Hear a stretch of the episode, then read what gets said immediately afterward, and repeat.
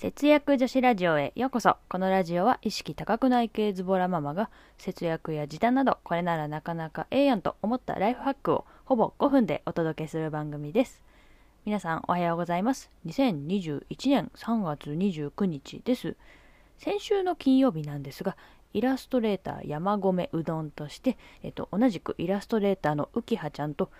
別のラジオでライブをさせていただきました。夜遅くにもかかわらずお集まりいただいた方、本当にありがとうございました。えっと、スタンド FM で、ウキドンラジオというチャンネルを開設しまして、そちらの方にアーカイブ残してありますので、よかったら聞いてみてください。ということで、今日も節約女子ラジオを始めていきます。世帯人数や住所など自分と似た人と資質を比較できる隣の家計簿の提供でお送りします。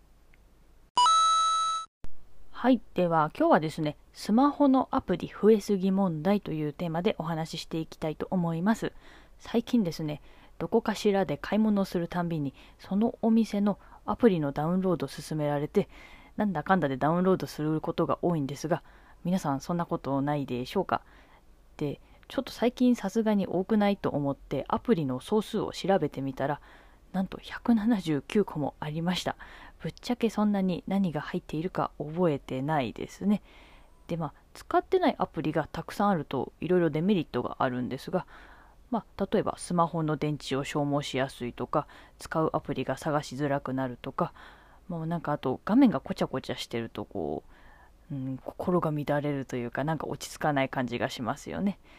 でまあほとんど起動してないアプリは消したいなって思うんですがあの使っていないアプリってわけわからないフォルダに入っていたりして探しにくいんですよね。でそこで本日ご紹介したいのが、まあの iPhone の機能になっちゃうんですが、えー、利用頻度の低いアプリを自動削除する機能ですね。えっ、ー、と iOS10 というバージョンまでは使用していないアプリが端末内にあっても自動的に削除とかはされなかったんですが、えー、なのでデータ整理のためにアプリを削除するためには手動で、えー、消す必要がありました。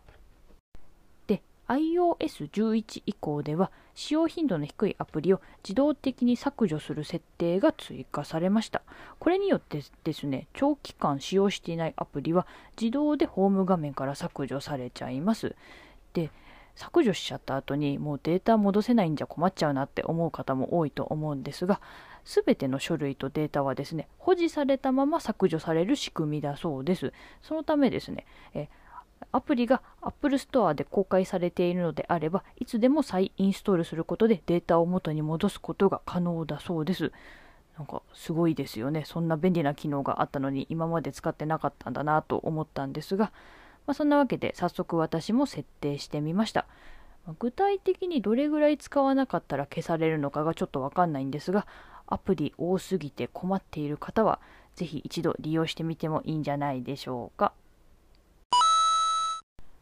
はい。では今日はスマホのアプリ増えすぎ問題というテーマでお話ししていきました。最近ちょっとですね、仕事の方が忙しくて、ラジオのネタが思いつかない問題に直面しているせっちゃんでございます。